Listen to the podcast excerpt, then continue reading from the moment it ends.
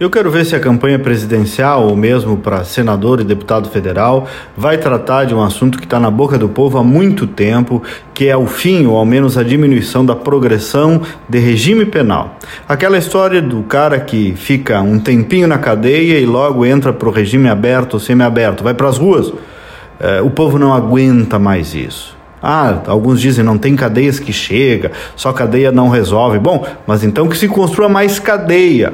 Mas criminoso hediondo tem que ficar é preso, porque se cadeia tem o sentido de ressocializar por um lado, tem também que punir e proteger a sociedade desses caras que são do mal mesmo. Ontem eu recebi um comentário do Roberto Mota, que conhece muito sobre segurança pública, e ele abordou o caso do assassinato da atriz Daniela Pérez. Vocês lembram?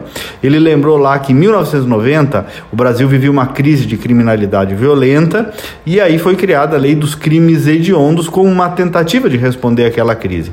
A lei enumerava os crimes considerados hediondos e determinava que nesses casos a pena deveria ser cumprida integralmente em regime fechado. O criminoso então devia ficar preso de verdade. Em 92, dois anos depois, a atriz Daniela Pérez foi brutalmente assassinada a tesouradas. Vocês também lembram disso, mas apenas sete anos depois o casal assassino já estava o quê? Livre, na rua. O crime, homicídio qualificado, não era considerado hediondo.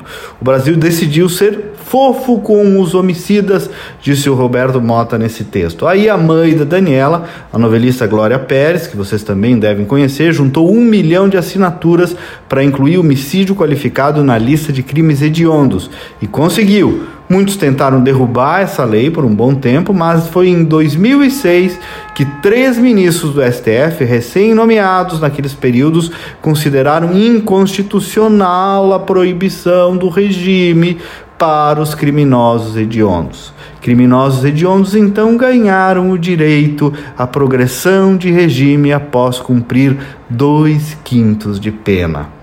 E daí diz o Mota: o sujeito estupra, tortura e mata com requintes de crueldade, e antes mesmo de cumprir sequer metade da pena, já está de volta nas ruas. E pasmem, essa legalzice foi julgada num caso em que o condenado abusou sexualmente de crianças entre 6 e 8 anos de idade.